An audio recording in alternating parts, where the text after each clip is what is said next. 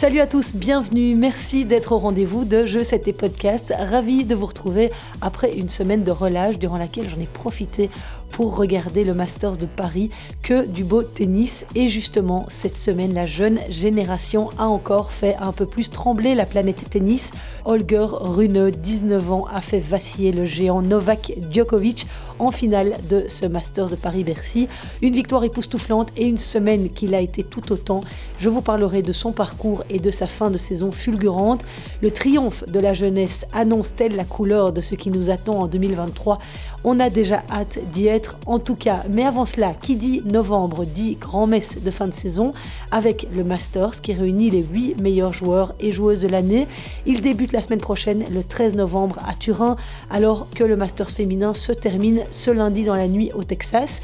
Et je n'en dirai rien cette semaine de ce tournoi car je vous annonce d'emblée que lundi prochain, je vous proposerai un podcast spécial en compagnie de mon consultant de luxe, on peut l'appeler comme ça, Philippe Dehaas, coach d'Elise Mertens, pour débriefer ce Masters féminin et pour tirer le bilan de cette année 2022 chez les femmes. Mais pour l'heure, revenons dans ce numéro sur le Masters 1000 de Paris et sur la Billie Jean King Cup qui débute ce mardi pour nos joueuses belges à Glasgow. C'est parti, mon nom est Christelle Joaris et je vous rappelle que ce podcast est réalisé en totale indépendance. Excellente écoute.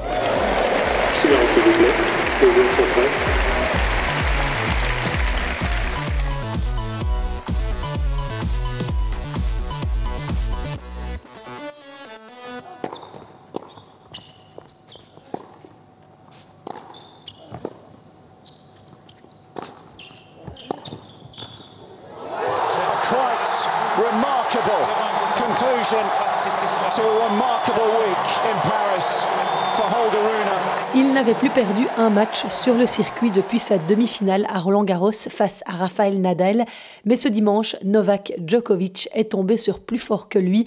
La finale qu'a livré son adversaire du jour Holger Rune est à l'image de ce qu'il a montré toute la semaine à Paris, un véritable chef-d'œuvre.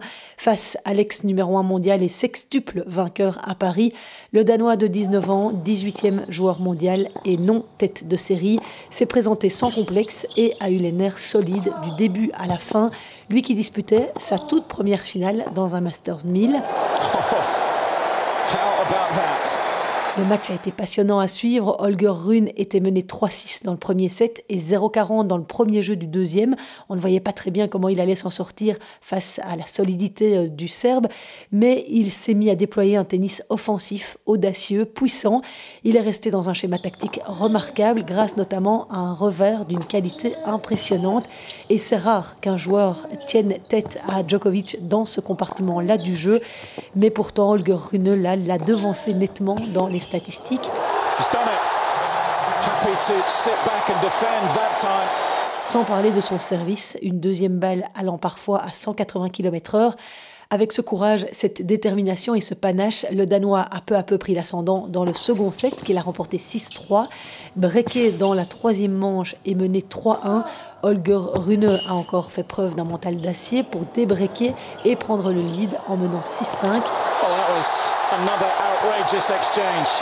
Au service pour le gain du match, il a alors écarté 6 balles d'égalisation à 6-6 avant de conclure sur sa deuxième balle de match et de s'effondrer sur le sol après 2h32 de combat.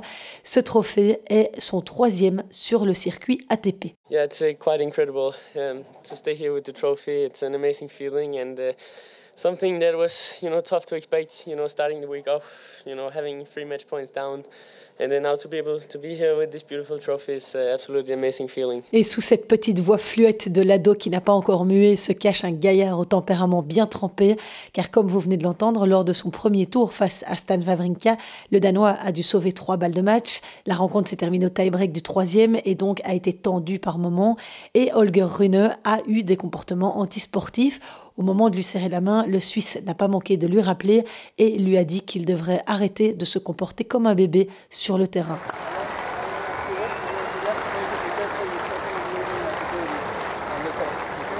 Voilà pour les conseils de son aîné Stan Wawrinka, qui n'a pas toujours eu sa langue en poche, lui non plus.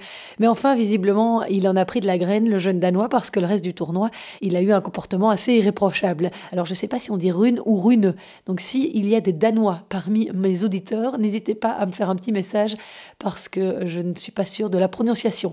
Et après avoir sorti Stan Wawrinka cette semaine, euh, Holger Rune a battu, et c'est un record dans les statistiques compilées par l'ATP, 5 joueurs du top 10 consécutivement. Brilliant. Hubert Hubkax 7-5, 6-1, Andrei Rublev 6-4, 7-5, Carlos Alcaraz, contre qui il menait 6-3 et 3-1 dans le tie-break du second, quand l'Espagnol a abandonné pour une blessure abdominale qui l'empêchera d'ailleurs de jouer le Masters à Turin la semaine prochaine et la finale de la Coupe Davis. En demi-finale, Holger Rune a mis fin à la série de 16 victoires consécutives de Félix Auger-Aliassime. Succès contre le Canadien 6-4-6-2. Et puis un cinquième top 10 en la personne de Novak Djokovic, qui, pour la petite histoire, est devenu joueur professionnel en 2003, soit l'année de naissance du jeune Danois, qui n'a d'ailleurs pas manqué de lui rappeler lors de la cérémonie de remise des trophées qu'il était l'un de ses idoles quand il était enfant. I mean, you're one of my favorite players. I've been, uh, watching you since I was a little kid, practicing with you. So uh, it's a it's a pleasure to be able to share the court with you now. Je voudrais tout d'abord euh, féliciter Novak parce que je l'ai connu quand j'étais tout petit et j'ai tout ça a toujours été une idole pour moi. Je me suis même entraîné avec lui petit. Bravo. En tout cas, j'adore ce que tu fais. Cette victoire au Masters de Paris fait de lui le plus jeune vainqueur depuis 36 ans et Boris Becker, qui avait 18 ans lorsqu'il l'a gagné en 1986, il grimpe par la même occasion au dixième rang mondial Holger Rune alors qu'il était classé au-delà du top 100 début 2022. Il est le premier Danois à entrer dans le top 10 mondial. Chez les femmes, Caroline Wozniacki a été numéro 1 mondial. Enfin, dernière récompense, sa folle semaine parisienne lui permet de devenir le premier remplaçant pour le Masters de fin de saison à Turin du 13 au 20 novembre. Par conséquent, il s'est retiré du Masters de la Next Gen cette semaine à Milan. Il a donc vraiment signé une fin de saison en boulet de canon Holger Rune, puisqu'à Paris, c'était sa quatrième finale consécutive. Il a gagné tout simplement 19 de ses 21 derniers matchs. Et sa saison, elle avait déjà été teintée de quelques exploits. Il avait fait parler de lui à Roland Garros en atteignant les quarts de finale et en battant Tsitsipas, alors quatrième joueur mondial. Plutôt à Munich, le jeune homme avait aussi écrasé le troisième joueur mondial, l'allemand Alexander Zverev. Et au même titre que Stefanos Tsitsipas, Holger Rune est coaché par Patrick Mouratoglou, ex-mentor de Serena Williams. Le Danois s'entraîne dans son académie depuis quelques années dans le sud de l'Hexagone. Écoutez ce que le coach français a déclaré au sujet de son poulain en conférence de presse. Ah, il n'était pas impressionnant euh, dans son jeu, parce qu'il jouait très bien au tennis évidemment. Il était déjà dans les meilleurs euh, moins de 14 quand je l'ai vu la première fois, mais il n'avait rien qui vraiment sortait du lot. Il n'avait pas un coup euh, particulier, il n'avait pas un relâchement particulier, il n'avait pas ce que les observateurs, je pense, cherche à trouver chez les jeunes. En revanche, il avait déjà son état d'esprit, sa détermination, et je pense que c'est ça qui le définit mieux que quoi que ce soit, puisqu'en fait, tout le reste, il l'a construit au fil des années. Euh, aujourd'hui, il a une capacité d'accélération euh, qui est, euh, je pense, très au-delà de la moyenne, coup droit en revers au service. c'est quelque chose qu'il a construit. Mais il avait l'état d'esprit de champion déjà, et c'est ça qui m'avait marqué. c'est un jeune qui est ultra déterminé, qui a une confiance en lui quand je dis confiance en lui, je m'explique qu'il y a une croyance dans sa capacité à faire qui est ultra forte, très au-dessus de la moyenne. Euh, et il suffit de lui parler avant le match, on voit son regard, c'est, on sent qu'il il y croit à 100% à chaque fois. Donc c'est vraiment pas très particulier. Donc c'est sa personnalité qui m'a le plus euh, marqué. En fait, il a des capacités mentales hors normes, mais euh, dans le passé, la gestion de l'émotion lui permettait pas d'aller chercher ses capacités mentales. Et depuis qu'il est plus stable sur le plan émotionnel pendant les matchs, euh, il arrive à chercher ses qualités mentales incroyables. Et cette victoire d'Olger Rune, porte-drapeau de la Next Gen, comme Carlos Alcaraz, né une semaine après lui, marque encore un peu plus la passation de pouvoir qui est en train de s'opérer sur le circuit masculin, parce qu'il est le quatrième joueur de moins de 25 ans à remporter son premier Masters 1000 en 2022, tout comme Carlos Alcaraz, Taylor Fritz et Borna Koric. C'est aussi le cinquième joueur différent cette saison à remporter un Masters 1000, donc les cartes sont totalement redistribuées, on dirait, et c'est chouette aussi pour l'attrait du tennis. Mais en tout cas, ce qu'on peut dire, c'est que ça pousse solidement derrière. Alors, un petit mot sur le tournoi du finaliste, Novak Djokovic, qui a effectué un parcours sans faute hein, pour arriver en finale avec des victoires en 2-7 jusqu'en demi. Il a sorti Maxime Cressy, 7-6-6-4, Karen Kachanov, 6-4-6-1, Lorenzo Musetti, 6-0-6-3 et Stefanos Tsitsipas, contre qui il a perdu son seul set de la semaine en demi-finale. Et depuis cette demi-finale, le Serbe est pointé du doigt dans une vidéo devenue virale depuis ce week-end sur les réseaux sociaux. On y aperçoit son physio, Ulises Badio, attraper une bouteille d'eau et mélanger des ingrédients entouré d'autres membres du staff qui essaient de dissimuler la manœuvre. La bouteille est ensuite remise à Novak Djokovic via une ramasseuse de balles. La vidéo provoque l'étonnement, évidemment. Euh, on se demande bien ce qu'il pouvait y avoir dans cette potion magique. On verra si le Serbe réagit.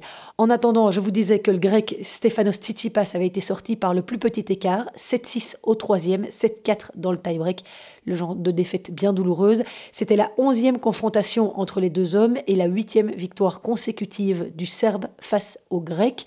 À noter qu'il fait preuve d'une impressionnante régularité quand même cette saison, Stefanos Tsitsipas en Masters 1000 en tout cas, car outre cette défaite en demi-finale à Paris, il a atteint trois autres finales en Masters 1000 cette saison, à À Rome et à Cincinnati. Dans les autres moments forts du tournoi, je vais commencer par les tops avant d'aborder les flops. Alors évidemment, ce sont les miens, hein. vous en avez peut-être d'autres. N'hésitez pas à me les partager sur les réseaux sociaux. Mais déjà, j'ai épinglé les quelques très beaux résultats côté français. Il y a d'abord eu ce parcours admirable de Corentin Moutet, dont on a appris cette semaine qu'il ne serait plus soutenu par la Fédération française de tennis à cause de ses comportements sur les cours jugés déplacés. Eh bien, comme un pied de nez à cette décision, Moutet a effectué un tournoi incroyable devant les membres de la fédération présents à Paris. Il a d'abord signé deux victoires convaincantes contre Hugo Humbert et Geoffrey Blancano en qualif. Il a ensuite confirmé au premier tour du tableau final en faisant tomber le Croate Borna Koric, 26e mondial, en 3-7, 3-6, 6-3 6-4. Au deuxième tour, il s'est offert Cameron Norrie au bout d'un thriller nocturne. Alors là, on a débuté le match à minuit et ça a terminé à 3 h du matin passé. Corentin Moutet a vraiment été au bout de lui-même pour venir à bout du Britannique. Et il a d'ailleurs expliqué qu'il s'était couché à 5h30 du matin, qu'il n'avait pas vraiment réussi à dormir. Donc c'était pas évident le lendemain pour affronter Stefanos Tsitsipas en huitième de finale. Il a d'ailleurs perdu 3-6, 6-7, mais une défaite avec les honneurs. Il y a évidemment eu aussi les adieux de Gilles Simon qui, lui, ne voulait pas quitter le cours. Invité par les organisateurs, le Français de 37 ans jouait à Paris le dernier tournoi de sa carrière. Il a d'abord battu Andy Murray en 2h50 au premier tour. Il a ensuite sorti un match complètement fou, marathon comme il en a l'habitude, contre Taylor Fritz. 3h06 pour venir à bout du 11e joueur mondial 7-5, 5-7, 6-4.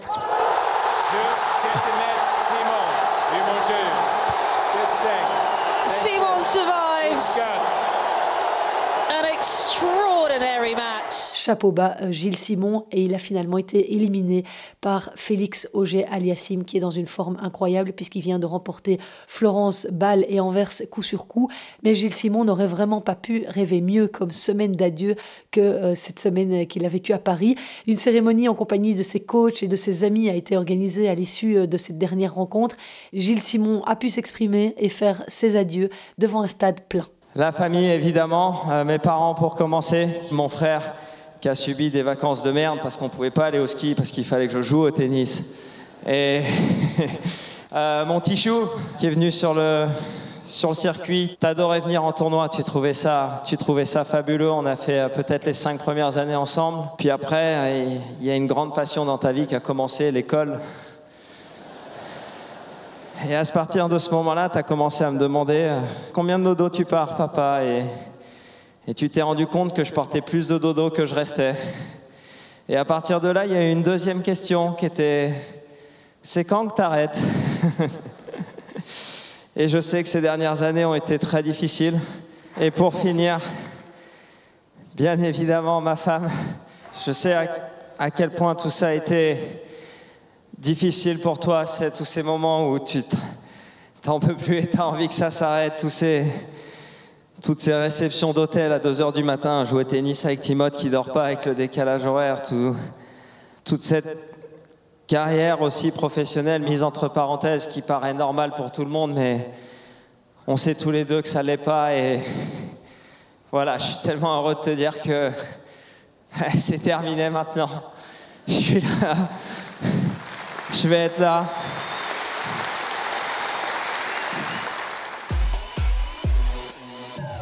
Au cours de sa carrière longue de 21 saisons, Gilles Simon s'est offert 14 titres en 22 finales.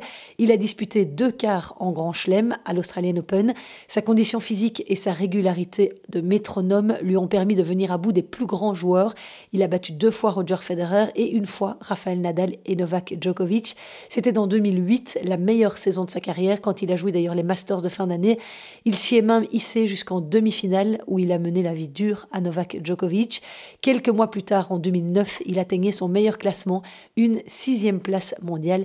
Et en plus de ça, Gilles Simon n'avait pas sa langue en poche, ce qui était un vrai plaisir pour les journalistes.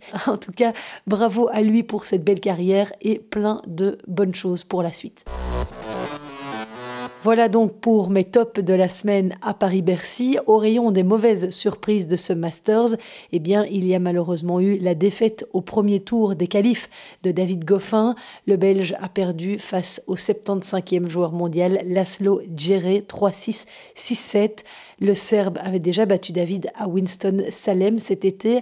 Cette défaite prématurée marquait la fin d'une saison 2022 particulièrement inconstante pour notre numéro 1 belge, avec certains très bons résultats comme Wimbledon, Marrakech et sa victoire sur Carlos Alcaraz à Astana, et puis d'autres résultats plus décevants comme sa série de défaites au premier tour cet été aux États-Unis.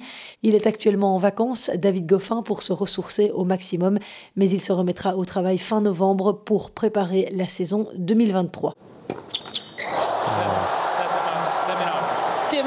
delivers the biggest victory of his career, the biggest upset of the tournament this week. Les deux autres surprises majeures de ce Masters de Paris, ça a été la sortie au premier tour de Danil Medvedev, que vous avez entendu euh, exploser sa raquette. Il a perdu face à Alex Deminor, 25e mondial. Victoire de l'Australien 6-4, 2-6, 7-5, malgré les deux balles de match sauvées par le Russe. Et puis le même jour, il y a eu cette défaite de Rafael Nadal. L'Espagnol a été surpris par Tommy Paul, qui a signé la plus belle victoire de sa carrière. L'Américain avait perdu le premier set, mais il est parvenu à renverser la situation pour s'imposer 3-6, 7-6, 6-1 face à un Nadal de retour après deux mois loin des cours et nettement moins bien en jambes physiquement qu'à son habitude.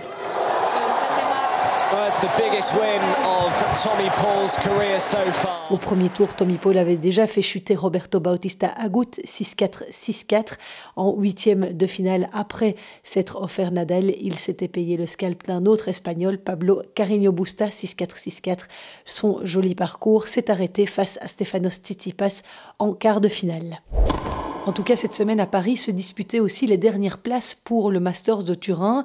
Hubert Urcax s'est fait dépasser de quelques petits points par Holger Rune. Il n'ira donc pas à Turin. Taylor Fritz a lui appris qu'il était qualifié puisque Carlos Alcaraz est blessé et a déclaré forfait. Et Andrei Roublev, qui s'est hissé en huitième de finale à Bercy, a aussi validé son ticket. Il rejoindra Félix Auger-Aliassime, Rafael Nadal, Casper Ruud, Daniel Medvedev, Stefanos Tsitsipas, Taylor Fritz et Novak Djokovic. Et en attendant les ATP Finals de Turin du 13 au 20 novembre, la jeune génération a rendez-vous à Milan du 8 au 12 novembre pour le Masters de la Next Gen qui réunit les 8 meilleurs joueurs de l'année âgés de moins de 21 ans. Alcaraz, vainqueur l'an dernier et nouveau numéro 1 mondial, ne sera pas présent, je vous le disais, suite à sa blessure aux abdominaux contractée à Paris. Yannick Sinner, qui a terminé 12e à la race et donc qui n'est pas qualifié pour le Masters, a décliné l'invitation au tournoi de la Next Gen. Il y aura donc Lorenzo Musetti, Jack Draper, Brandon Nakashima, Yiri Leeka, Chun Sin Tseng, Francesco Passaro, Dominique Stricker et enfin l'Italien Matteo Arnaldi, appelé en last minute dimanche pour remplacer Holger Rune, devenu réserviste chez les moins de 21 ans. Please take your seats quickly, ladies and gentlemen. Thank you. Cette semaine, place également à la phase finale de la Billie Jean King Cup qui se déroule à Glasgow de mardi à dimanche. Le capitaine belge Johan Van Erck a fait appel à Elise Mertens, Alison Van Uitvank, Marina Zanevska, Isaline Bonaventure et Kirsten Flipkens. La jeune Sofia Kostoulas, finaliste de l'Open d'Australie junior, accompagne elle aussi l'équipe pour prendre un peu de bouteille. Voilà qui devrait être une magnifique expérience pour la jeune femme. Évidemment, Elise Mertens rejoindra le groupe plus tard puisqu'elle est en finale du Masters du double ce lundi soir. Associée à Veronika Kudermetova, elle jouera en finale la redoutable paire Kreshikova-Siniakova. Et dans cette Billie Jean King Cup, ex-Fed Cup, hein, pour ceux qui n'ont pas encore assimilé le changement, la Belgique a été versée dans le groupe B. Elle affrontera la Slovaquie mercredi et l'Australie jeudi. La Slovaquie est emmenée par Schmidlova et Kuzmova, l'Australie par Tomljanovic et Priscilla Hon. Vu le groupe, on a vraiment un coup à jouer. Ce serait super si on pouvait terminer en tête. Les vainqueurs de chaque groupe joueront les demi-finales le 12 novembre. La finale se jouera le lendemain. Au total, 12 équipes participeront à cette phase finale. Elles ont été réparties en quatre groupes. Le groupe A se compose de la Suisse, du Canada et de l'Italie. Le groupe C de l'Espagne, du Kazakhstan et de la Grande-Bretagne. Et le groupe D de la République tchèque, des États-Unis et de la Pologne, privée de la numéro 1 mondiale, Iga Swiatek. Elle a déclaré forfait parce qu'elle estime que le programme est mal agencé. Il faut savoir que le Masters est organisé par la WTA, la Billie Jean King Cup par l'ITF, deux instances complètement séparées, ce qui peut provoquer quelques chevauchements inopportuns. Je vous rappelle que la Belgique s'était qualifiée sans jouer les barrages parce que la Biélorussie qu'elle devait affronter, tout comme la Russie d'ailleurs, ont été exclus de la compétition à la suite de l'invasion de l'Ukraine. Alors évidemment, sans la Russie tenante du titre, les Américaines sont largement favorites. Elles sont emmenées par Coco Gauff, Madison Keys et Daniel Collins et visent un 19e titre. Voilà ce que je pouvais vous dire sur cette semaine tennistique, en espérant avoir été complète. Je vous rappelle que la semaine prochaine, nous débrieferons le Masters féminin en compagnie de Philippe Dehaze, coach d'Elise Mertens, qualifié pour la finale du double qui se jouera cette nuit. L'autre match très attendu ce lundi soir, tard ou ce mardi matin, c'est la finale entre Caroline Garcia, qui effectue un tournoi formidable, et Arina Sabalenka, qui a la surprise générale, je vous le disais, a éliminé Iga Swiatek. On verra si Caroline est capable d'aller chercher un trophée, tout comme l'avait fait Amélie Mauresmo. Je pense de tête que c'était en 2005. En tout cas, je vous fixe rendez-vous lundi prochain. Si vous avez des suggestions, des questions, des invités que vous aimeriez entendre, n'oubliez pas que vous pouvez toujours m'interpeller, me contacter via mes réseaux sociaux, jeux, set et podcast sur Insta, Facebook, Twitter.